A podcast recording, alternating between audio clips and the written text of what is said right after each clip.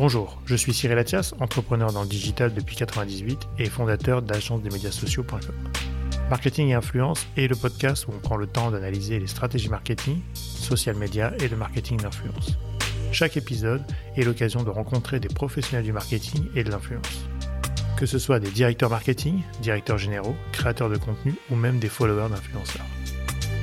Dans Marketing et Influence, on parlera des stratégies de marque, de la digitalisation, des nouveaux enjeux du marketing et pourquoi ou comment les influenceurs choisissent des collaborations et comment cela a changé leur vie.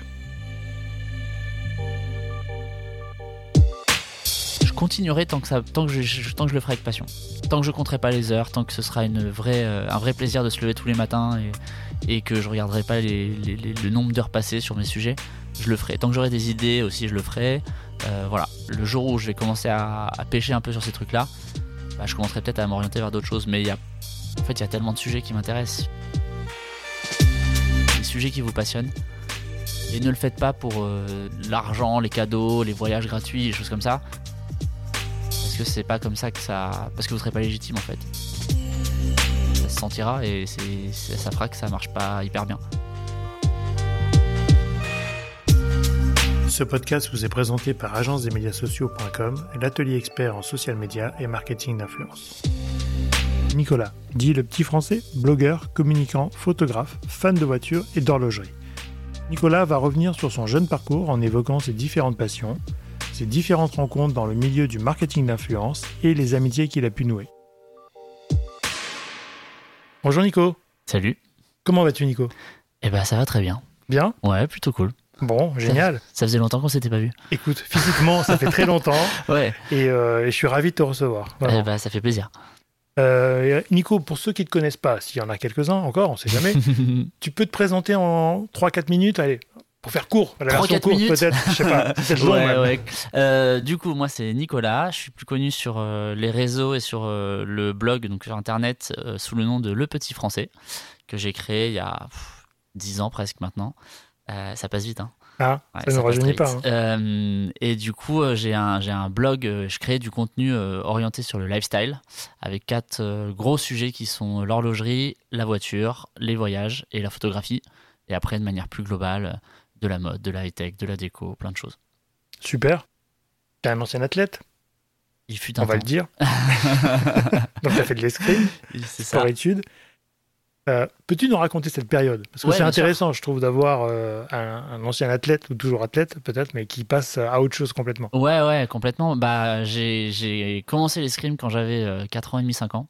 En fait, j'ai vu l'escrime à la... Forcé. Forcé, littéralement. Non, j'ai vu l'escrime à la télé au JO de 92, donc j'avais 3 ans, et j'ai dit à mes parents, je veux faire ça. Ah ouais. Mes parents, ils ont halluciné. Ils se sont dit, ok, bizarre, mais d'accord. et euh, à tel point d'ailleurs que j'aimais tellement ça que j'ai quand même fugué deux fois en balade euh, sur l'île de Ré pour euh, retourner à la maison voir les finales. mes parents m'ont cherché pendant une demi-journée, ils étaient un peu flippés. J'étais juste devant la télé en train de regarder l'escrime. Bon. Donc ils se sont dit, finalement, c'est peut-être vraiment le sport qu'il veut faire. Et donc du coup, j'ai commencé ce sport-là à l'âge de 4 ans et demi, 5 ans. Et j'en ai fait jusqu'à mes 22 ans. Et en fait, j'ai fait bah, sport-études au lycée. Après, euh, en même temps que mes études, j'ai continué, euh, tout en n'étant pas euh, assez bon pour intégrer l'INSEP, qui est du coup l'Institut national des sportifs de haut niveau.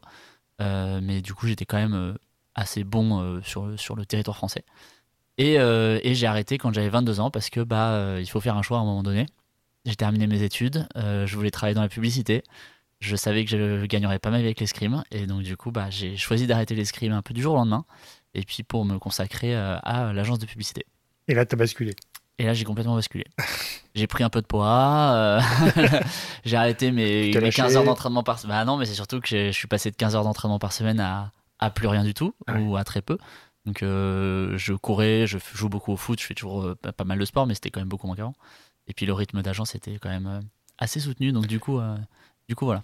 Pourquoi l'agence Qu'est-ce qui t'a attiré. Parce qu'à l'époque, on était plutôt sur d'autres sujets où c'était pas très à la mode. Ouais, ouais, complètement. Bah, en fait, euh, j'ai fait une école de commerce et dans mon école de commerce, très vite, la création publicitaire m'a beaucoup intéressé. Les réseaux sociaux étaient en train de beaucoup se développer. Euh, et c'était Facebook surtout à l'époque.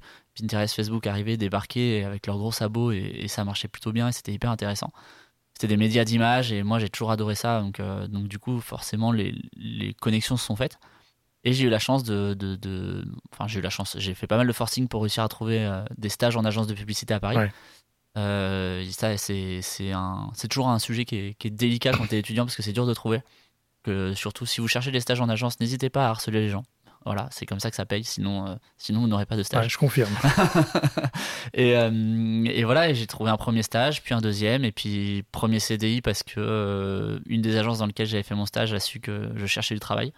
Et ils sont venus, ils m'ont appelé, littéralement. Donc euh, voilà, et puis trois ans à gérer, à, gé- à gérer les réseaux sociaux de Monoprix pour, chez Rosa Parks. Et Mhm. puis après, je suis parti chez Marcel, trois ans également, pour plein d'autres marques comme Renault, AXA, Groupama, Instagram. J'ai fait, j'ai fait une campagne pour Instagram, là c'était quelque chose. Magique. Ouais, ouais, bah ouais, c'est Est-ce qu'ils t'ont republié ou pas un peu le Graal. Non, ils m'ont pas. republié, mais du coup, des contenus que j'ai créés et que j'ai imaginés ont été faits par. Instagram et postés sur Instagram. Ils étaient dans la, dans la campagne du monde d'Instagram. Donc c'était Magnifique. chose. Du coup, tu as bossé sur des marques automobiles. Tu nous as cité Renault. Ouais, j'ai bossé sur des marques Euh, c'est une de tes automobiles. passions. Enfin, c'est Exactement. euh, ah, bah, la- L'auto est une de mes passions depuis, toujours aussi. Euh, et du coup, bah, forcément, quand je suis arrivé chez, chez Marcel, il y avait des sujets auto parce que c'est le groupe Publicis Ouais. qui a pas mal d'auto chez Publicis. Et euh, bah, j'avais une connaissance sur les réseaux sociaux. euh, sur l'équipe qui avait sur- au social media, j'étais l'un de ceux qui était le, le plus calé sur l'automobile. Donc, par la force des choses, euh, ça a été euh, il faut quelqu'un sur l'auto. Nico, voilà, ça va être pour toi. Et puis, du coup, voilà. T'as le permis, c'est bon. Ouais, c'était pas loin d'être ça au début, ouais. Mais du coup, du coup, voilà, et non, c'était des sujets super intéressants parce que euh, je ne faisais pas que des campagnes pour euh, vendre des pour vendre des voitures. Je faisais pas mal de choses en dehors pour créer euh, beaucoup de contenu autour des partenariats de Renault. Donc euh, sur le rugby, sur la Formule 1, sur le cinéma. Donc j'ai appris énormément de choses sur tous ces univers-là et tous les métiers que que ces univers-là engendrent et c'était hyper intéressant.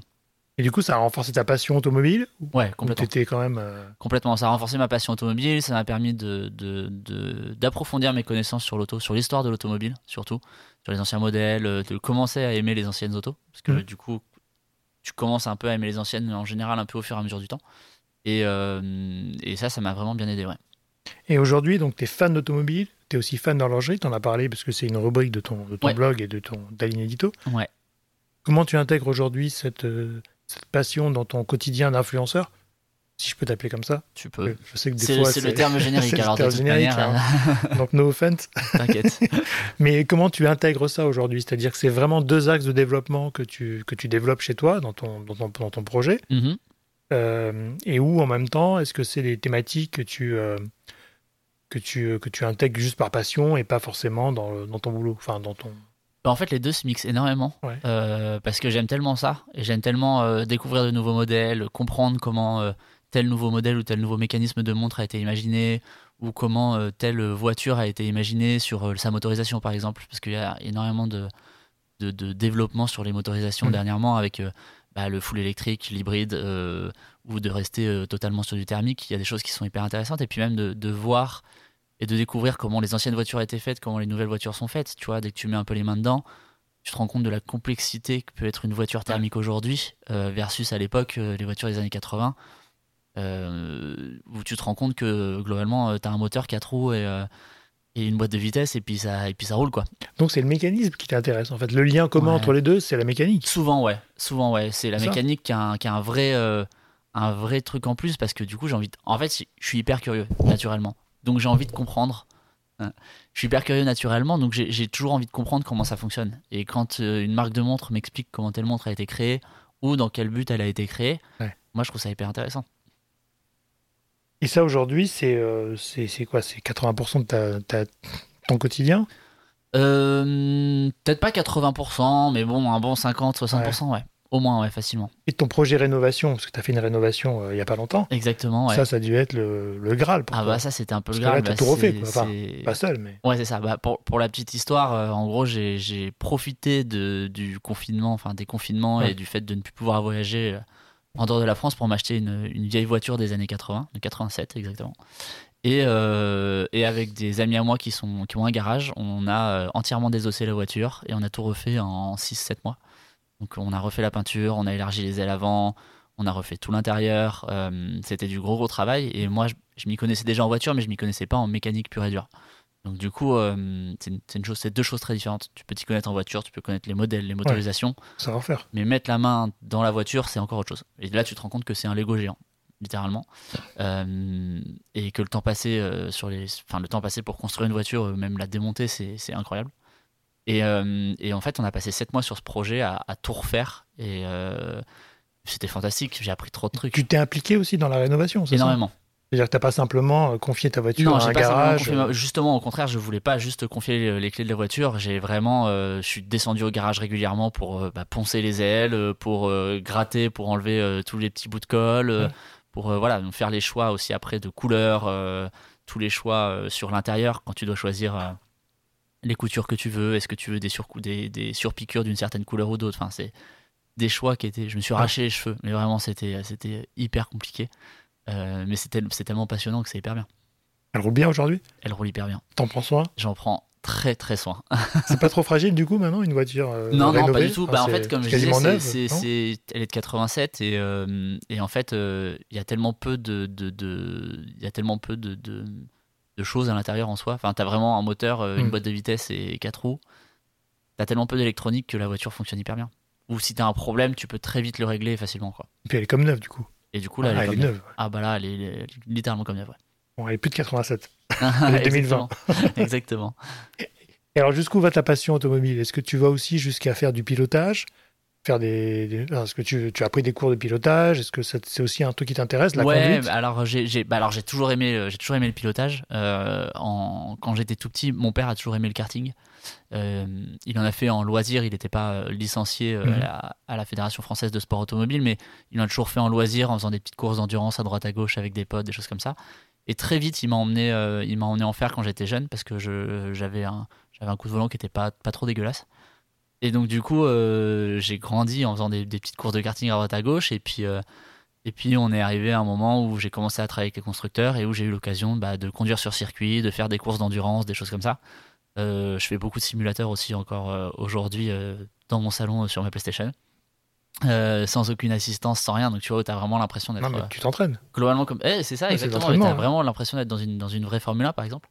Et du coup, euh, du coup voilà, donc j'aime beaucoup, beaucoup euh, conduire ouais, sur circuit. J'ai plein de potes à moi qui sont pilotes. Hmm. Euh, et on échange énormément sur ces trucs-là. Et Tu te vois pilote un jour? Je sais pas, peut-être. Non, bah alors pilote, mais ce sera pilote de loisir, vraiment. euh, voilà, ce sera vraiment du loisir, du gentleman driving, mais pas pilote à 100%. non. On se dit, on a fait, on a fait un rallye ensemble. On avait fait un rallye On ensemble. avait fait le rallye père-fils avec ton père. Exactement, on a Très fait le rallye d'ailleurs. c'était très cool sur une petite Et John Cooper Works. Voilà, c'était un petit rallye, hein, c'était pas non plus. La caisse, est, la caisse est tellement cool que Ouais. tu t'amuses bien drôle, avec hein. ça. Ouais, c'est hyper agréable. Super. Euh, passons sur ton côté influenceur. Mhm. Comment tu te définis d'ailleurs? Blogueur, parce que tu as commencé avec ton blog. J'ai commencé avec le blog, euh, mais aujourd'hui tout le monde tout le monde nous appelle les influenceurs, donc euh, bah, j'ai envie de te dire influenceur, mais il y a aussi euh, créateur de contenu. Pour de vrai, pour le coup. Pour de vrai, là, pour le coup, des ouais, créateur de contenu, je trouve que c'est le plus juste. C'est pas le plus utilisé, mais c'est aujourd'hui le, le plus juste, je trouve, parce que moi, quand j'essaie de, enfin, quand je travaille avec des marques ou quand je présente des choses, j'essaie vraiment d'un peu bah, raconter un peu l'histoire de la marque, dire d'où elle vient, raconter un peu son passé. Quand je présente des montres, souvent, bah, il y a des montres qui peuvent se ressembler d'une marque à l'autre. Donc très souvent, les gens me disent ah mais c'est une copie de telle montre, c'est une copie de telle montre, alors qu'en fait non. Historiquement, c'est peut-être la deuxième marque que je présente qui avait présenté cette montre et qui aujourd'hui est un peu plus méconnue que l'autre. Donc euh, c'est hyper intéressant pour moi de raconter toutes ces histoires euh, dans mes stories ou dans mes posts pour que bah, les gens qui me suivent puissent un peu eux aussi développer leurs connaissances grâce aux connaissances que, bah, que j'acquis grâce aux gens que je rencontre. Quoi. Ouais, donc tu es un storyteller. Un vrai c'est storyteller au Ouais, sens large du pour le terme, coup, l'idée c'est ça. publicitaire ouais. ou pas, Exact- mais Exactement. pour raconter des histoires et faire rentrer les gens dans un univers. Ouais, c'est ça, exactement. C'est leur permettre de développer leurs connaissances sur, sur certains sujets, exactement. Et- alors, tu as évoqué ton passé en agence.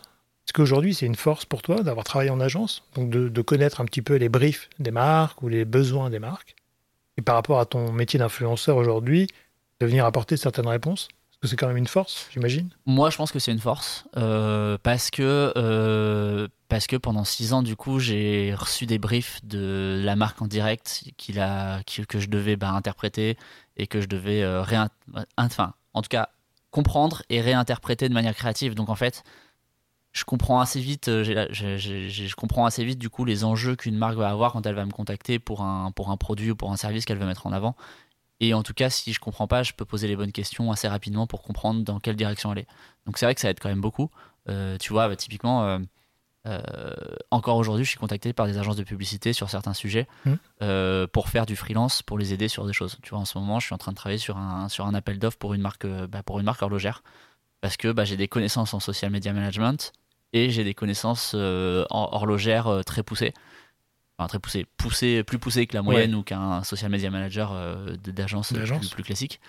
Et donc, du coup, bah, je travaille avec eux sur ce, sur ce pitch-là.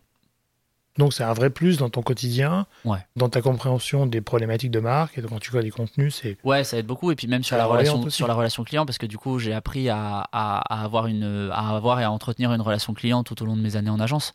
Donc aujourd'hui, c'est vrai que bah, moi, je travaille tout seul. Et, euh, et ma relation client, c'est moi qui l'entretiens moi-même. Donc euh, je, voilà, je, j'appelle les gens. Quand j'ai des projets, j'hésite pas à les appeler. Euh, on, on entretient une relation de confiance sur la durée qui permet de, de, bah, de travailler tout au long de l'année et puis de travailler de manière pérenne et, et sereine. Quoi. Mm. Et comment tu vois les marques aujourd'hui par rapport à l'influence? Est-ce que tu les sens affûtées par rapport à ce qu'ils ont besoin ou est-ce qu'il faut encore les aider à, à formaliser un brief ou une Ouais. demande euh, qui n'est pas formalisée vraiment? Ça dépend, ça dépend des secteurs. Ouais. Euh, Il y a des secteurs qui sont beaucoup plus lents que d'autres. Euh, typiquement, bah, l'horlogerie prend un peu plus de temps parce que c'est un milieu beaucoup plus fermé. Euh, globalement, surtout aussi, c'est c'est la Suisse. Donc les Suisses sont aussi toujours un peu réfractaires à tout ce qui avance très vite. Et forcément, mon métier est arrivé très vite. sympa ça. Comment C'est pas sympa pour eux ça. Bah, si- alors, mais non, mais c'est sur les métiers qui se développent énormément ou très vite, forcément, bah, ils, ils y vont un peu plus à tâtons parce qu'ils n'ont pas envie de faire de bêtises. Ouais. Donc, euh, donc, du coup, forcément, bah, le, le- le- quand moi je les rencontre ou quand mes, mes, mes camarades euh, créateurs de contenu les rencontrent, notre métier, c'est aussi de leur expliquer que on n'est pas là, euh, on n'est pas là pour rien et que les gens qui nous suivent le- nous suivent parce que justement, on recommande des produits et, et des choses qu'on aime et que et qu'on essaie de le faire bien. Tu es sur une niche, on peut le dire. Enfin, vous êtes quelques-uns créateurs de contenu masculin. Mm. Comment tu. Est-ce que tu trouves que c'est le même métier que. Tu as été en couple aussi avec, euh, avec Margot, hein, Mhm, tout ouais. le monde le sait. Tu as pu voir aussi le monde, euh, on va dire, féminin, le monde masculin. Est-ce que tu trouves que c'est le même métier que ce que peuvent faire les filles ou peuvent faire les, les influenceuses mode ou beauté? Alors, globalement, c'est à peu près le même métier. Euh, et dès que tu creuses un petit peu, non, parce que euh, on est beaucoup moins nombreux chez les garçons, Mm. déjà. Et euh, le, le- le- le- les types de contenus proposés par les garçons sont très différents aussi. T'en as qui vont faire que de la voiture, t'en as qui vont vraiment être mannequins et qui vont devenir du coup influenceurs. Et du coup, ils, ils racontent pas, ils racontent moins d'histoires que ce que je peux raconter. T'en as euh, qui vont faire que de l'horlogerie à 100%. Donc ça va être horlogerie, horlogerie. En fait, ce qui est très dur, et ce, que je me rends compte, ce dont je me suis rendu compte un peu au fur et à mesure des années, c'est qu'il est très difficile pour un mec d'être lifestyle global, donc de toucher plein de sujets différents, parce que bah, tout de suite, tu te fermes un peu dans le nombre de gens qui vont pouvoir te suivre, parce que forcément, tu vas traiter de plein de sujets différents. Donc les gens qui te suivent vont pas forcément être intéressés par tous les sujets. Euh, donc du coup, construire une communauté autour de ça, c'est un, c'est un vrai, euh, pour le coup, un vrai défi et un truc qui est, qui est pas facile à avoir. Ouais, c'est ça. Et donc ton blog, enfin, tes comptes, les réseaux s'appellent Le Petit Français. Ouais. Euh, au début, c'était quoi l'histoire derrière Le Petit Français? Qu'est-ce que tu voyais derrière ce, Ce nom? ce concept? Ouais. Euh, bah, en, veux dire fait, ce concept. en fait, quand j'ai créé le blog, dis-toi que l'histoire, je sais pas si je te l'ai déjà raconté, mais quand j'ai créé le blog, c'est que euh, j'étais en, j'étais encore en cours en école de commerce, j'étais en troisième année. Ouais. Et notre prof de, notre prof de marketing digital a dit à toute la classe, euh, créez-vous un blog, parlez de ce que vous aimez, peut-être qu'un jour ça vous servira. Très juste. Très très juste. Je l'ai remercié euh, plusieurs fois depuis. euh, plus, Tu pourrais lui plusieurs fois depuis. dédier une biographie dans ton blog. Ah bah, littéralement. Et euh, je, je l'ai fait. Tu sais quoi, j'ai fait un article en plus sur Comment mon. il s'appelle Il s'appelle Tony Chappelle. Euh, il- il donne encore des cours dans les écoles de commerce à Bordeaux. Donc euh, voilà, Très si, bien. si vous avez Tony Chappelle en prof, euh, suivez ses conseils. euh, ne séchez pas les cours, allez-y. ne séchez pas les cours, allez-y, ça peut, ça peut servir. Euh, et j'avais, j'avais, ouais, j'avais créé mon blog le lendemain, mais c'était à l'époque où il n'y avait pas encore Pinterest, donc c'était la grande mode de Tumblr à l'époque. Ouais. Et, euh, et du coup, c'était un blog que j'ai créé où je partageais les images que je trouvais sur Internet. C'était vraiment de, de l'inspiration, des images d'inspiration. Dans quelle année ça? 2000, euh, j'ai fini en 2012, donc je dirais 2010. Ouais. Je dirais 2010. Et, euh, et en fait, le blog a pris tout de suite à l'époque. Mais je faisais des vues, c'était incroyable. Je, je, je comprenais pas ce qui m'arrivait parce que euh, je passais beaucoup de temps par jour dessus. Mais je faisais euh, 300 000 pages vues par mois. C'était, c'était, c'était fantastique. C'est la grande époque. hein. C'était la grande époque. Et, euh, et après, c'était que des images. J'avais pas de rédactionnel, j'avais pas beaucoup de rédactionnel. C'était vraiment que des images. Et, euh, et en fait, ça m'a permis bah, de trouver mon premier stage en agence parce que j'avais Ouais, ce blog. Et en fait, ça a continué de dérouler. J'ai arrêté d'écrire dessus pendant deux ou trois ans, euh, mes premières années chez Rosa Parks, parce que, parce que j'avais, je trouvais plus le temps de le faire. T'aurais pu venir chez nous à l'époque. Hein Comment? T'aurais pu venir chez nous J'aurais pu venir chez toi créer l'agence. hein. Ah, complètement. Si on s'était connus, on aurait pu. Ah, Euh, C'est raté. et, du coup, euh, chez Rosa, à un moment donné, j'ai eu besoin d'avoir un à côté, à nouveau, et j'avais euh, toujours mon blog, le petit français, qui existait toujours. J'avais continué de payer mon, mon nom de domaine. Et, je- et les photos sur les téléphones avaient, avaient vachement évolué. C'était beaucoup plus facile de, de transférer tes photos sur ton téléphone Ah pour les poster sur Instagram et autres. Et du coup, je me suis dit, bah, tu sais quoi, il y a, il y a peu de garçons. Euh, pourquoi ne pas lancer un, un blog là-dessus? Et du coup, j'ai commencé à me mettre moi plus en avant, à présenter des marques, euh, à présenter des produits. Et puis voilà, et puis euh, Et le petit commencé français est né, quoi, Et le euh. petit français est re- est- est- a revécu A comme ça, euh, a, a revécu comme ça. Exactement. C'est quoi aujourd'hui? Alors, est-ce que tu pensais à l'époque, j'imagine que non, mais entre-temps ou, ou avec le temps, est-ce que tu pensais vraiment que ce, ce blog allait changer ta vie ou allait changer euh, ton quotidien? Parce que quelque part, ça a quand même un peu bouleversé euh, ta trajectoire. Ça a T'es littéralement passé d'athlète, euh, agence de com, et Ouais. maintenant euh, créateur de contenu. Peut-être que demain, tu feras encore autre chose, mais Ouais, peut-être. est-ce que tu pensais vraiment que ça allait changer ta vie quoi? Non, franchement, non. Non. hein. Je pensais que ça pourrait m'aider pour trouver des stages et pour trouver un boulot, ce qui a été le cas pour le coup. Euh, après, changer ma vie à ce niveau-là, je pensais pas que je pensais pas que ça arriverait. Quand j'ai créé le blog sur Blogspot euh, il y a 12 ans, euh, je, je, Blogspot, je- passe en âme. exactement, paix son âme, je, je, je m'étais jamais dit que potentiellement dans, dans 12 ans plus tard j'en vivrais, Ouais. euh, que ça me permettrait de rencontrer euh, plein de gens incroyables, de voyager. Euh, franchement, je, je l'aurais jamais cru, non. Ouais, c'est une belle histoire. hein. Enfin, c'est... C'est, c'est, c'est cool, c'est Ouais, cool. Franchement, cool, hein. c'est... Enfin, je, je change- franchement, je changerais pas grand chose de, de ces 12 dernières années. Oh, T'aurais fait ton ça chez nous quand même. et et aujourd'hui, euh, c'est quoi ta journée type alors? Parce que maintenant, t'en fais un métier, enfin, t'as plusieurs passions, on les a citées. Mais alors, je sais pas si t'as une journée type, mais comment ça s'organise? Parce que c'est vrai que t'es tout seul, Mm. enfin, de- que je connais, hein, Ouais, tu c'est quand même des journées qui peuvent être très chargées aussi. Enfin, comment Est-ce que t'es organisé ou est-ce Ouais. que euh, tu vas Non, non, bah, t- obligé d'être organisé parce Ouais. que sinon, bah, c'est très vite le bazar. Euh, mes journées type, en gros, euh, j'ai. euh, En fait, je me fais dans mes semaines, j'essaie de me faire des journées où j'ai des rendez-vous. Donc, je vais aller de rendez-vous en rendez-vous toute la journée, ou pratiquement toute la journée, et des journées où je suis chez moi à 100%, à pouvoir être euh, à la fois sur mes mails, à pouvoir prendre des appels qui sont prévus, à pouvoir créer mon contenu, euh, ou à organiser les shootings avec les contenus que je dois faire, euh, pour me permettre après de, voilà, de bien tout faire, de pouvoir. faire mes photos, faire mes vidéos, envoyer les photos et les vidéos en validation aux marques avec qui je travaille pour pouvoir après les poster sur, sur Insta ou, ou sur le blog. Et du coup, du coup, les semaines sont toujours quand même assez chargées. Tu vois, bah là aujourd'hui, ce matin j'avais un rendez-vous. euh, J'en ai rendez-vous. Là, on est ensemble, euh, on est ensemble. Je rentre chez moi, je vais arriver à 16h15. À 16h30, j'ai un, une réunion Teams du coup euh, sur le sur le pitch horloger en question. À 17h30, j'ai un autre call euh, qui m'attend. Enfin voilà, donc les journées sont, sont Ouais. globalement bien remplies. euh, je m'ennuie, je m'ennuie jamais. Et quand tu voyages, j'imagine que ça fout le bordel dans ton organisation. Quand je voyage, c'est ouais, c'est encore un autre rythme. Bah, en fait, c'est un, un peu la face cachée de, de, de, de, mon métier. C'est que en fait, on- quand je pars en voyage, typiquement, euh, c'est toujours très beau parce que les photos et les stories donnent très très envie. et Mm. On a l'impression que je passe un très très bon moment. Euh, je Ce qui est profite, souvent le cas. Ce qui, est, ce qui est très souvent le cas. Je profite toujours du voyage dans lequel je suis parce que je ne fais que des voyages qui, qui me donnent vraiment envie. Mais en fait, euh, en dehors de ça, quand t'es, euh, je- il y a un exemple que j'aime bien donner. En fait, il y a quelques années, je suis parti, je suis parti en Inde. Je suis parti en Inde pour une, pour une ouverture de ligne du coup entre Paris et l'Inde en direct. Et en fait, on est parti que 3 jours et demi, 4 jours, avec un programme sur 4 jours et deux villes différentes. Euh, T'as 8, heures, 8 ou 9 heures de décalage horaire, euh, t'arrives, et en gros, faut te dire qu'à 7 heures du mat, t'es sorti de ta chambre, que tu rentres le soir à 23 heures, que t'as fait 500 ou 600 photos dans la journée, que t'as pas répondu à tes mails puisque tu n'as pas de Ah oui. connexion internet, ou peu. Euh, tu, tu as donc 2-3 heures faciles de travail. Donc tu te couches à 2-3 heures du matin et puis à 6 heures tu te réveilles. Et ça pendant 4 jours. Euh, bah, des rythmes comme ça, tu vois, c'est fatigant. Alors c'est incroyable parce qu'en fait, quand tu es sur le moment, eh, tu te rends pas compte parce que euh, tu vois des choses hyper belles toute la journée, tu rencontres plein de gens, c'est fantastique. Mais quand tu rentres du voyage, euh, bah, tu prends une petite claque. Sauf que tu dois retourner euh, bah, travailler comme d'habitude. Donc, donc voilà, c'est une, c'est la contrepartie, c'est la Ouais. contrepartie de mon travail. Après, c'est jamais je m'en plaindrai parce que parce que c'est fantastique de, de, de vivre tout ce, tout, tout ce genre de choses. Donc, euh, donc du coup, voilà. Et et il y a plein d'autres gens qui, en agence ou, ou, dans nos métiers de la communication, euh, subissent ce genre de choses régulièrement. Les gens qui sont dans les événements, dans l'événementiel, Ouais. je sais qu'ils ont des rythmes qui sont fous furieux. Euh, tu vois, quand je bossais en agence euh, chez, chez Marcel, on avait fait le festival de Cannes, où j'avais travaillé au festival pendant 15 jours d'affilée. Euh, on était mais rincé de chez rincé en temps du festival. Et on a repris le travail sans prendre Ouais. de jours de pause. euh, Et tu peux pas entre-temps, te plaindre en plus. Et tu peux pas te plaindre parce que quand tu rentres, quand tu arrives à l'agence, tout le monde te dit alors tu t'es bien amusé à Cannes, Ouais. t'es tout bronzé, euh, t'as t'as dû profiter.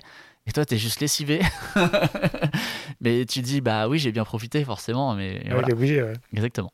Et, et aujourd'hui, ça, typiquement, alors, ce qu'il faut quand même expliquer, c'est que c'est vrai que vous êtes des.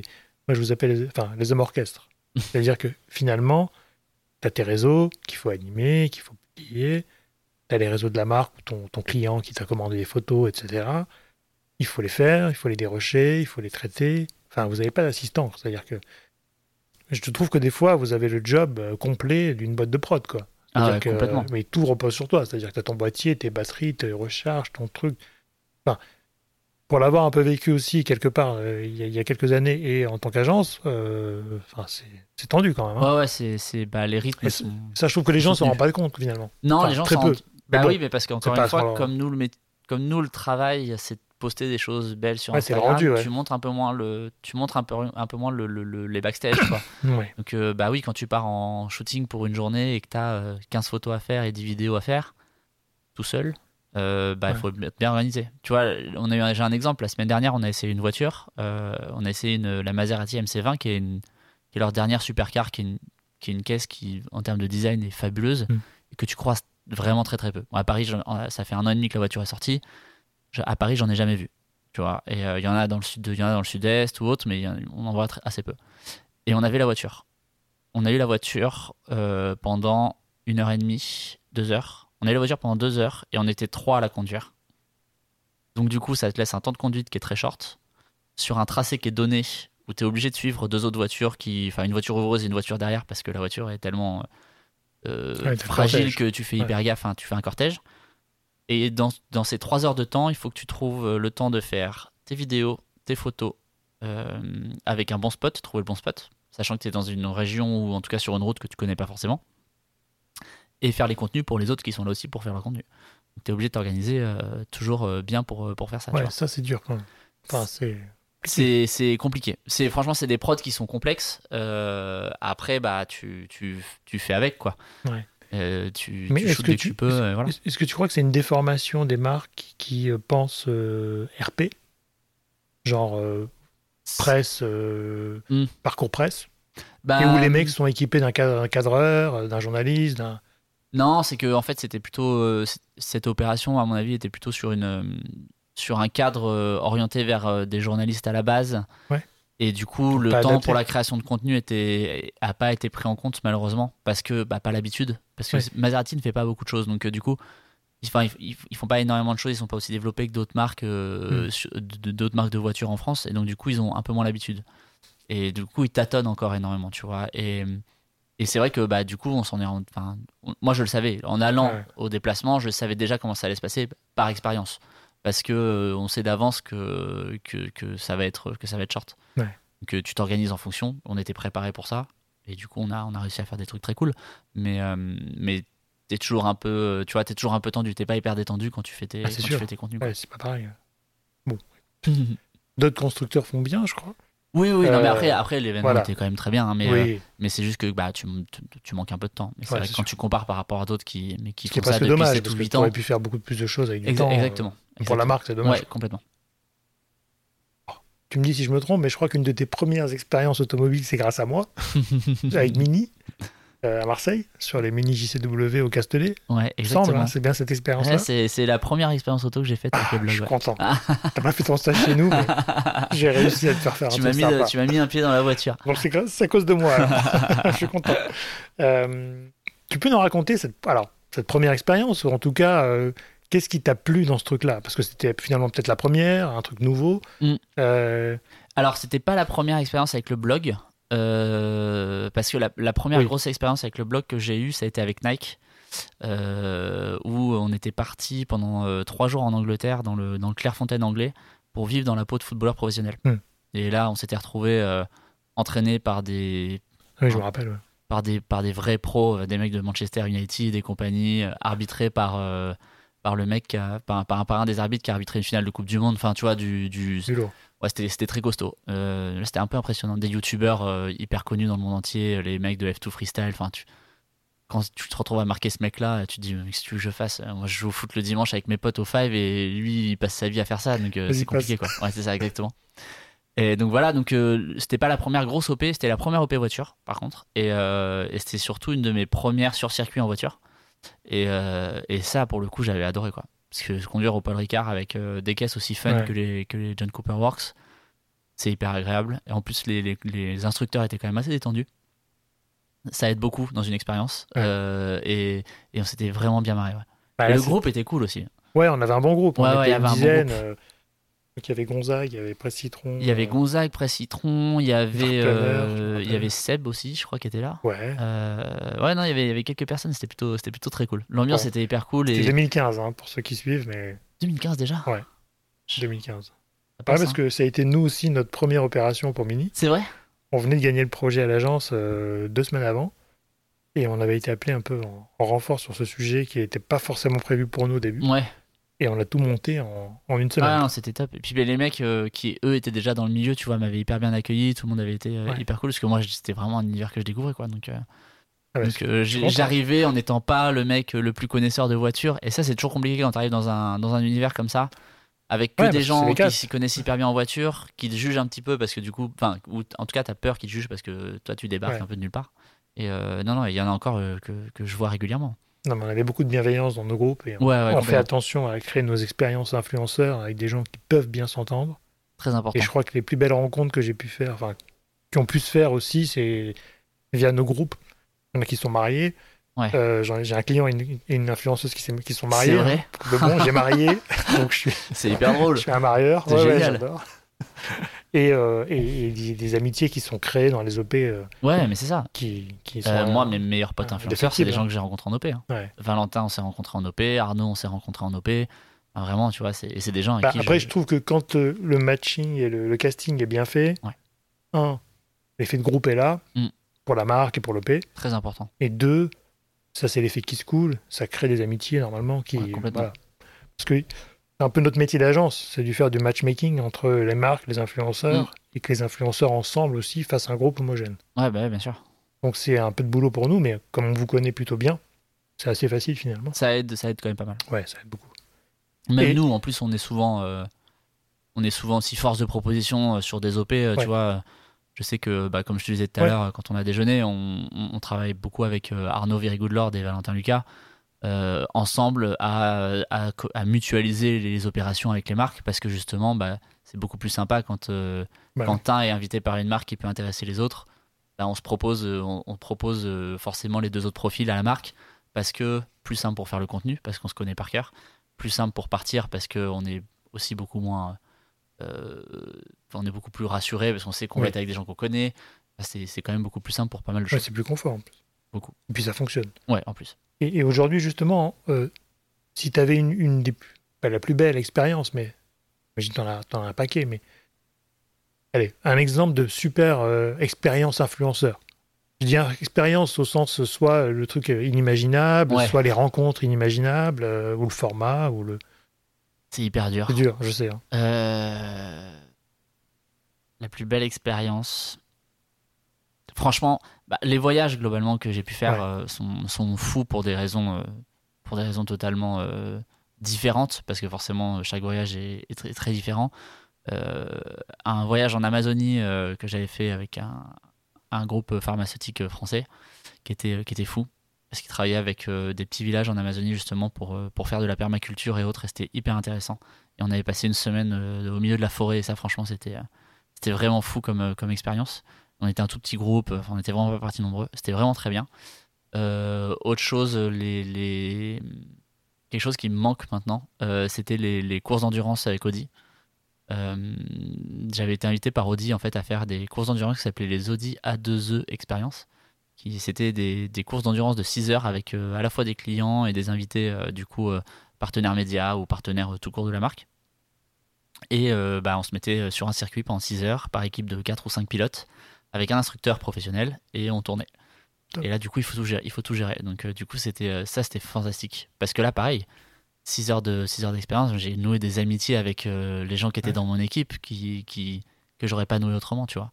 Aussi bien avec mon instructeur que je suis hyper content de revoir quand je le croise sur d'autres OP que euh, les gens qui étaient dans la même équipe que moi et qui étaient, qui étaient pilotes. Donc ça, c'est des, ça, c'est des belles expériences, ouais.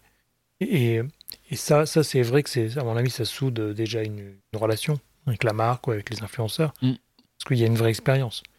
Est-ce qu'aujourd'hui, tu trouves que dans ce qu'on te propose en tant qu'influenceur ou créateur de contenu, est-ce que l'expérience est toujours au rendez-vous ou de plus en plus ou c'est souvent euh, des formats presse qu'on adapte ça dépend, ça dépend vraiment du, secteur de la marque, euh, de, aussi de, l'expérience qu'a la marque dans ce, dans ce métier de travailler mm. avec des influenceurs. Parce que tu as des marques qui, commencent, donc du coup elles tâtonnent, elles découvrent un petit peu, tu as des marques qui sont expertes dedans. Euh, et donc du coup forcément les marques qui sont expertes, elles ont, elles ont bien l'habitude de ça, elles savent comment monter une belle expérience, mm. comment faire des belles choses. Et tu en as d'autres qui, commencent et qui tâtonnent un peu plus, où c'est un peu plus, euh, un peu plus, pas touchy, mais un peu plus pushy, où tu te dis, tu sens que la marque a voulu très bien faire la chose, mais qu'il manque un tout petit truc, tu vois. et, euh, et du coup, euh, du coup, non, non, euh, c'est, des fois c'est très bien, des fois c'est un peu moins bien, mais après c'est comme tout, tu vois, tu peux pas. Et puis même après c'est de l'appréciation personnelle. Pour, pour, beaucoup, il y en a qui vont adorer telle expérience, il y en a d'autres qui vont trouver que c'était un peu, qui manquait un petit truc, quoi. Ok. Comment tu vois aujourd'hui la scène influenceur ou la scène créateur de contenu entre, on va dire, une nouvelle génération qui arrive, peut-être les TikTokers, ou des gens qui sont nés sur Instagram ou qui sont nés avec TikTok, et un peu ta, ta pas dire ta génération, parce que tu es quand même pas vieux, mais, ta, ta, période blog, euh, créateur de contenu. Bah, euh, je le, déjà, premièrement, je le vois pas en mal, pour le coup, parce qu'on fait tellement des contenus différents que je, c'est de la concurrence sans être de la concurrence parce qu'en fait tu, tu, les TikTokers font des contenus qui sont tellement différents de mes contenus à moi et moi je fais des contenus tellement différents des contenus de TikTokers que du coup tu rentres pas vraiment en concurrence c'est plutôt du complément tu vois. Et puis surtout c'est t'es pas sur les mêmes cibles moi les gens qui me suivent ils ont mon âge tu vois donc euh, euh, j'ai euh, presque 70 000 personnes qui me suivent sur Instagram et j'ai 70% des gens qui me suivent qui ont plus de 25 ans là où un TikToker ça va être forcément globalement un peu plus jeune tu vois donc, et puis même les gens plus jeunes qui arrivent, bah, c'est des gens de leur âge qui les suivent. Donc en fait, ils n'ont pas encore les mêmes centres d'intérêt que, que, les miens ou, euh, ou vice versa. Donc en fait, c'est pas, c'est pas gênant du tout. Au contraire, moi je trouve que c'est bien.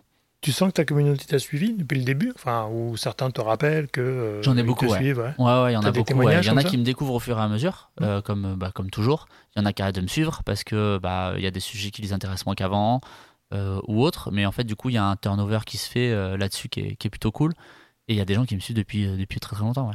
Et qui m'écrivent régulièrement, qui répondent aux stories, des choses comme ça. Et ouais, donc tu as des vraies relations avec tes abonnés. Ouais, ouais, complètement. ça, c'est chouette. Complètement. Et, aujourd'hui, tu es très blog, alors tu es très Instagram, un peu moins blog qu'avant, parce que ça prend du temps, il faut écrire. Ouais, bien sûr. Tout ça.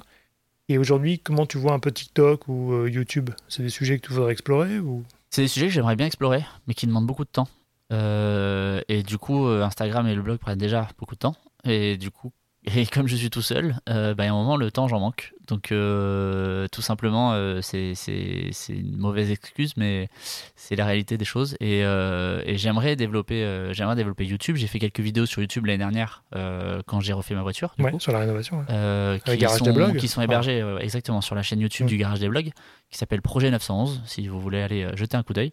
J'ai fait des vidéos là-dessus et je me suis éclaté à faire ces vidéos avec, un, avec mon vidéaste qui, était vraiment hyper cool et passionné de voiture comme moi, donc ça aide aussi énormément. Et, euh, et c'est des choses que j'aimerais bien pousser, faire plus, mais c'est vrai que c'est beaucoup de temps en plus parce que tu rajoutes le tournage, mais le montage de la vidéo et autres, c'est encore un, autre temps de création euh, qui est très demandeur, qui est très gourmand. Et donc, euh, donc du coup voilà, et TikTok, il faut TikTok pour faire les TikTok, il faut avoir un concept intéressant que je n'ai pas trouvé aujourd'hui. Bon. Donc euh, peut-être qu'un jour, euh, si, je, si je craque le truc, venir. je m'y mettrai un peu plus. J'ai un compte TikTok, hein, mais c'est vrai que je poste très peu dessus.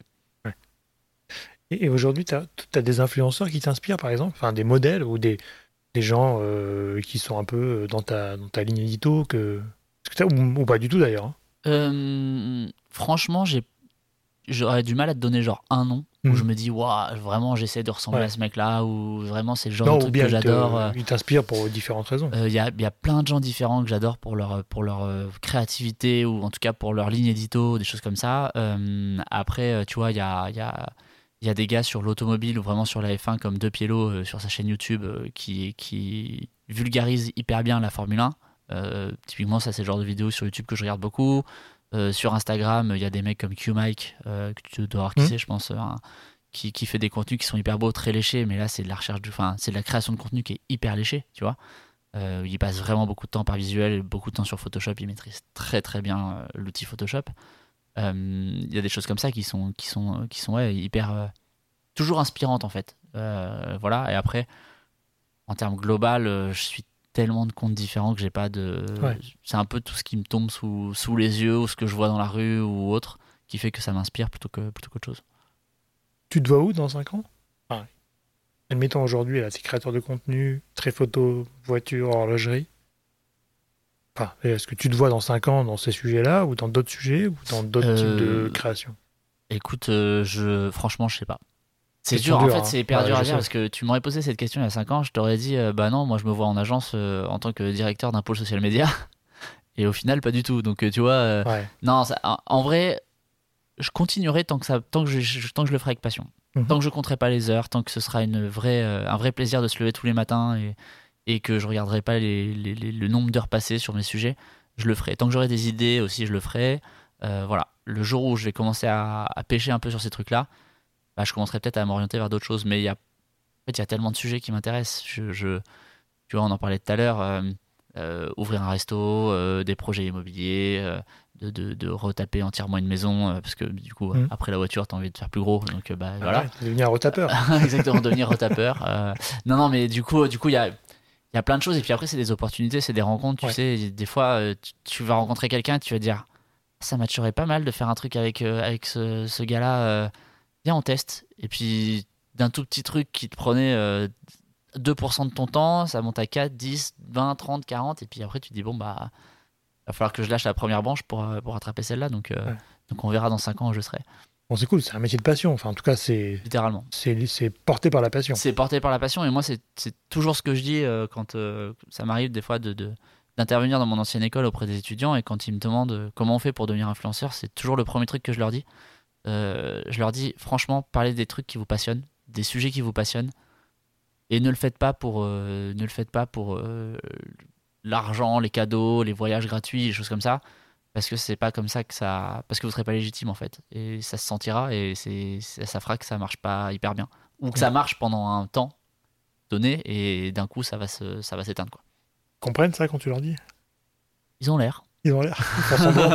Écoute, après, euh, ouais, bah, moi je leur dis, je leur dis, écoutez, regardez, moi je parle de mes passions et c'est ce qui fait que je suis là alors que j'ai pas 100 000 abonnés par exemple. Parce que tu vois, Ouais. je suis pas un gros influenceur en France, tu vois, on, en a déjà parlé plusieurs fois. Euh, des gens à plus de 100 000, des garçons à plus de 100 000, euh, il y en a quand même beaucoup plus que moi. Euh, et au final, bah, moi je travaille très bien avec mes 70 000 et, et j'ai pas de soucis pour travailler, mes journées sont bien chargées. Ouais. Euh, donc euh, je me dis que c'est la ligne éditoriale et la manière dont j'aborde les sujets qui fait que. En fait, c'est- la manière passionnée d'aborder ces sujets qui fait que je travaille comme ça. Après, je trouve que tout ce qui est télé-réalité est venu rajouter un poids dans, dans Ça ce écrème. marché, Ça écrème. qui veut dire que les mecs qui passent à la télé ont des millions de followers, donc forcément, si t'as moins d'un million, t'es plus crédible parce que lui, il a un million. Mais, Ouais, bien sûr. Mais c'est pas le même sujet, c'est pas le même, euh, pas la même population. Enfin, c'est complètement différent pour moi. Ouais, et puis même, c'est pas les mêmes cibles, tu vois. Oui, oui. Et puis c'est des gens plutôt populaires parce qu'ils sont passés à la télé. Je vais le dire comme ça. Oui, mais tu pas. en fait, Euh, et qui n'ont pas vraiment de passion à la base. Moi, je fais la part des choses. sont Dans ces, dans ces- tu vois, dans les influenceurs, tu as les influenceurs célébrités et tu as les influenceurs hein, créateurs de contenu pur Mm. et dur qui sont connus sur les réseaux mais qui sont pas connus dans d'autres. euh, Moi, si je passe à la télé, personne ne me reconnaît. Mm. Si un mec de télé-réalité repasse à la télé, tout le monde le reconnaît. C'est vraiment la différence. Tu as deux poids, deux mesures, tu vois. Ouais, c'est pas le même métier. C'est deux métiers différents, c'est deux approches complètement différentes. Alors, tu es aussi fan de photos, on en a parlé beaucoup. Ouais. Euh, comment ça t'est venu? Enfin, Tu es tombé sur un boîtier, tu as fait une photo, ou alors c'est une passion latente que tu as Eh bah, retrouvée euh, Et bah pas loin. euh, Ah bon? Ouais, c'est c'est bah non en vrai, non, en vrai c'est mon grand-père qui m'a donné son vieil appareil photo argentique euh, quand j'étais je sais pas, j'avais 16 ans, 16 ou 17 ans. mhm. Et je me suis acheté une pellicule, puis deux, puis trois et puis j'ai foiré plein de pellicules jusqu'à réussir à faire des photos plutôt pas dégueulasses. Et enfin, en tout cas, que, que j'ai encore en fond d'écran aujourd'hui sur mon ordinateur, donc ça fait plus de 15 ans maintenant. Et, euh, et en fait, j'ai commencé à aimer comme ça. Et puis, euh, et puis le, l'hybride est, arrivé, enfin, le réflexe, l'hybride est arrivé. je me suis acheté mon premier, mon premier hybride. Et puis, j'ai commencé à faire des photos, à foirer beaucoup de photos. Et puis, à comprendre un peu mieux comment fonctionnait mon boîtier. Et puis, et puis aujourd'hui, je, je, je vis de ça, quoi. Donc, tu es autodidacte de la photo Complètement? Ouais, bah, comme beaucoup de photographes. Comme beaucoup, hein. Ouais. comme beaucoup de photographes ou de vidéastes, tu apprends sur le tas.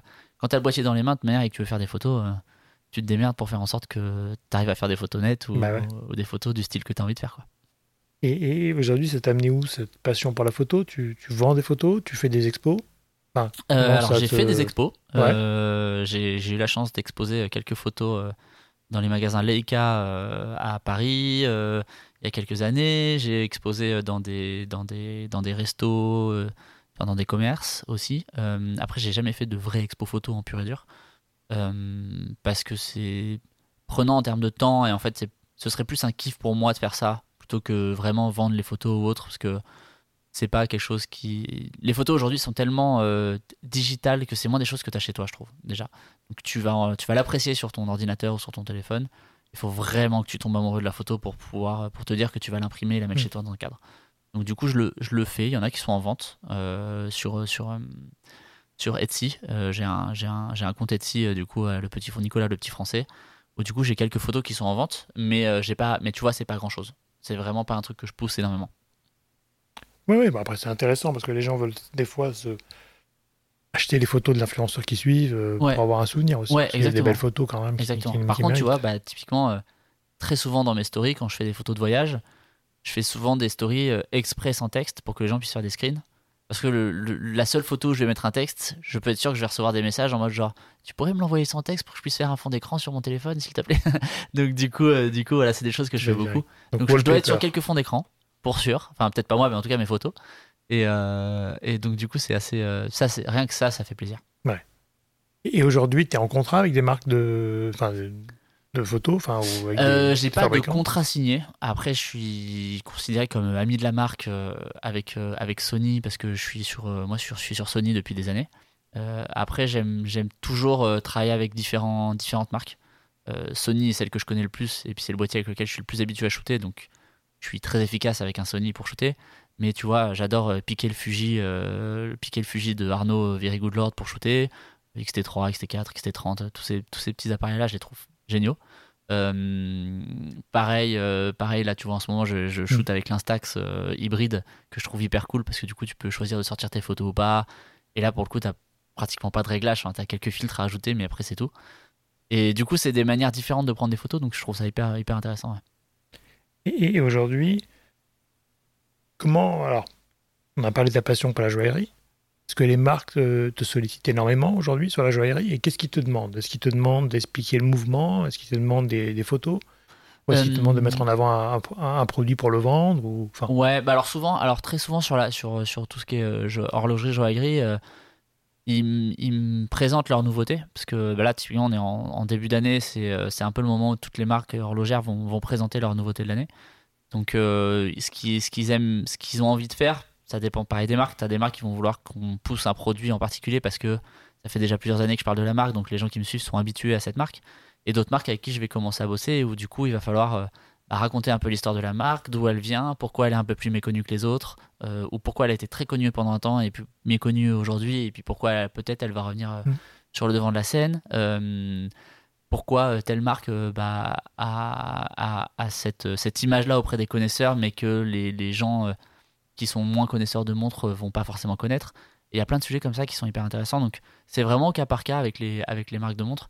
Tu vois, là, typiquement, je vais commencer à, travailler avec une marque allemande qui fait des mouvements qui sont magnifiques et qui est, une marque de montres hyper réputée pour, pour leur mécanisme et pour leur, leur savoir-faire horloger, mais qui est très méconnue parce que euh, bah parce qu'ils n'ont pas sorti de gros modèles phares euh, depuis euh, depuis une dizaine quinzaine d'années elle fait partie du groupe elle fait partie d'un gros groupe avec plein d'autres marques qui sont beaucoup plus mises en avant et donc du coup bah, elle n'a pas les mêmes budgets pour communiquer donc bah forcément quand tu n'as pas de budget pour te faire voir bah, c'est plus compliqué et, et, du coup voilà et moi je trouve ça hyper intéressant de présenter ce, ce genre de choses ouais, donc aimes bien rentrer dans l'histoire de la marque et montrer aussi les mécanismes. Ouais, complètement, complètement. Tu vois, typiquement quand je montre euh, Zenith par exemple, euh, Zenith qui a une belle marque de montre, euh, une très très belle marque de montre, qui, qui, revient sur le devant de la scène depuis quelques années avec des, des, des super modèles qui, qui ressortent. bah, ils ont, ils ont un, un, modèle qui est un, qui est un chronographe qui, qui s'appelle la Chronomaster Sport, la Chronomaster, et à la base, eux ils fabriquaient la Chronomaster et Rolex quand ils ont créé la Daytona qui est la montre que tout le monde veut aujourd'hui, bah, ils n'avaient pas les moyens de créer ce, mouvement, euh, de ce mouvement euh, euh, de, de. Et en gros, ils ont demandé à Zenith de leur vendre leur mouvement de, de Chronomaster. Donc les premières Rolex Daytona que tu achetais, c'était avec un mouvement Zenith. Et aujourd'hui, tu vois, l'année dernière, quand j'ai montré la Chronomaster en story, y a des gens qui m'ont dit Oh, mais c'est une grosse copie de Rolex, de la Dayto et tout machin. Alors qu'en fait, quand tu connais l'histoire, bah en fait, le, le, mouvement de la Dayto vient de la Chronomaster. Donc c'est génial. Ah ouais, ça c'est une vraie histoire. C'est une vraie histoire et des, tu vois, c'est des histoires comme ça qui sont pour le coup hyper intéressantes parce que les marques horlogères en Suisse, même un peu partout, elles sont certes concurrentes mais elles s'entraident énormément. Sauf qu'elles le disent pas. Ou peu. Et donc du coup, euh, Audemars Piguet fabrique des mouvements pour, euh, pour plein d'autres marques de montres de très haute horlogerie. Mais elle le dit pas. Tu vois, il y a plein de choses comme ça et c'est hyper intéressant. Ouais, c'est un petit milieu et puis j'imagine qu'ils se mais tout le monde ne peut pas être spécialiste de tout sur l'horlogerie. Exactement. Ils ont certains Créneaux, Et puis, tu vois, c'est pareil. Moi, il y a plein de connaissances que j'ai pas sur l'horlogerie. Il y a des marques que je connais très bien à force de, parce que je découvre les modèles et autres. Mais il y a d'autres marques où tu peux me poser des questions dessus. Je vais être incapable de te répondre encore aujourd'hui, tu vois. T'as déjà démonté un mécanisme ou monté un mécanisme? Ouais, j'ai déjà, j'ai déjà, fait, euh, j'ai fait, des ateliers euh, comme ça où tu montes et démontes un mécanisme. Euh, c'est fou, non? Faut être précis. Ouais. Ouais, faut être très précis. Et tu te rends compte de la difficulté que c'est quand tu, quand c'est quand tu le fais, parce que tu le fais sur un mécanisme très simple, bah euh, quand tu commences à parler de tourbillon ou autre, tu te dis mais comment les mecs font pour, euh, pour monter ça sans qu'il y ait une, une vis qui tombe quelque part que tu C'est fait à la main, tu confirmes, enfin c'est ah ouais, manuel, c'est fait à la main. Ah ouais, j'ai rencontré, euh, tu vois, il y a, il y a deux ou trois ans, je, suis allé visiter la manufacture d'Audemars Piguet. Et j'ai rencontré le, les deux personnes, ils sont que deux, à gérer le service après-vente slash historique de, de Audemars. Donc ils reçoivent des montres qui potentiellement ont complètement disparu de leur catalogue ou que même eux ne savent pas qu'elle a existé et ils doivent refaire des pièces comme ça. Mais on se parle de pièces qui font des, microns, tu vois. Et ils doivent reconstruire ces pièces-là euh, pour pouvoir réparer la montre. C'est hyper intéressant. C'est fou, hein Ouais, c'est fou. Les histoires sont folles. Franchement, c'est bon. toujours, toujours de la rénovation de montres un jour. Rénovation de montre, je sais pas, mais euh, non, mais ça, pareil, il y, y, a tellement de choses à faire. Bon, super. Écoute, on va, on va clôturer euh, cet entretien. J'ai quelques questions un peu, euh, un peu récurrentes sur ce sujet-là. Mhm. tu en as à peu près répondu sur une partie tout à l'heure, mais si tu avais un jeune influenceur qui veut débuter sur les réseaux, qu'est-ce que tu pourrais lui conseiller? En plus de ce que tu nous as dit euh, tout à l'heure, mais... bah, du coup, parle de ce que t'aimes. trouve une ligne éditoriale ou un style, en tout cas, qui, qui, te, qui te correspond à 100%. Essaye pas de ressembler à quelqu'un d'autre. Euh, les gens qui réussissent et qui percent euh, sont ceux qui créent leur style. Une Lena Mafouf, euh, Lena Situation, elle a percé du jour au lendemain parce qu'elle s'est créée, enfin, elle, a créé son style, quoi. Elle a son style de vidéo en particulier, mm. on aime ou on n'aime pas. tu vois, moi je consomme pas ses contenus, mais ce qu'elle fait, c'est elle-même. Ouais, c'est elle-même. Elle triche pas, il n'y a pas de. Voilà. Des gars, comment il s'appelle L'américain avec son skateboard et ses lunettes. il s'appelle j'ai perdu son nom, mais euh, bon, c'est pas très grave. Des mecs comme Jack Paul ou Logan Paul, des, gars comme ça, ils se sont créés leur style de vidéo, leur style à eux, parce que c'est eux, quoi. Ça se voit qu'ils trichent pas ou peu, tu vois. Même si c'est très scripté, parce que c'est des Américains, tu sens que les mecs sont de toute manière déjà un peu foufou à la base. Et c'est pour moi le truc le plus important. Ok, super. Si tu avais un livre à emmener avec toi euh, sur une île déserte Pixel Magazine ça marche partout, ça. ça marche partout, on peut pas s'en lasser. Et dernière question, si tu avais quelqu'un à me recommander pour le podcast, comme ça une pépite, quelqu'un qui serait intéressant. Euh, quelqu'un qui serait intéressant à raconter. Euh... Ah, tu dois en avoir plein, mais. J'en ai quelques-uns. Hein. Euh, bah, dans différents milieux, ça dépend. Tu vois, des PDG, euh, des, des, PDG de l'horlogerie pour voir un petit peu, mm. pour que tu comprennes un peu plus comment ils comment ils voient le, le marché évoluer, ou des, des gens de l'automobile aussi. Euh, qu'est-ce qu'il y a d'autre que tu pourrais rencontrer dans les influenceurs Donne-moi un influenceur, allez, on va faire. Un influenceur intéressant, euh, à deux pieds l'eau, dont je t'ai parlé tout à l'heure, euh, qui est sur la F1, franchement, c'est pas mal ce qu'il fait. Qu'est-ce qu'il y a d'autre hmm, Après, les copains, forcément, tu vois, Arnaud Very Good Lord, que tu connais forcément. Euh, pareil, qui lui a quand même euh, aussi une grosse expérience et qui lui, pour le coup, sur la partie blog, est encore hyper présent, fait énormément de trafic. Et ce qui, je trouve, est une énorme force euh, encore aujourd'hui parce que bah, quand tu as un blog, c'est pérenne. C'est pas comme Instagram, c'est pas comme TikTok.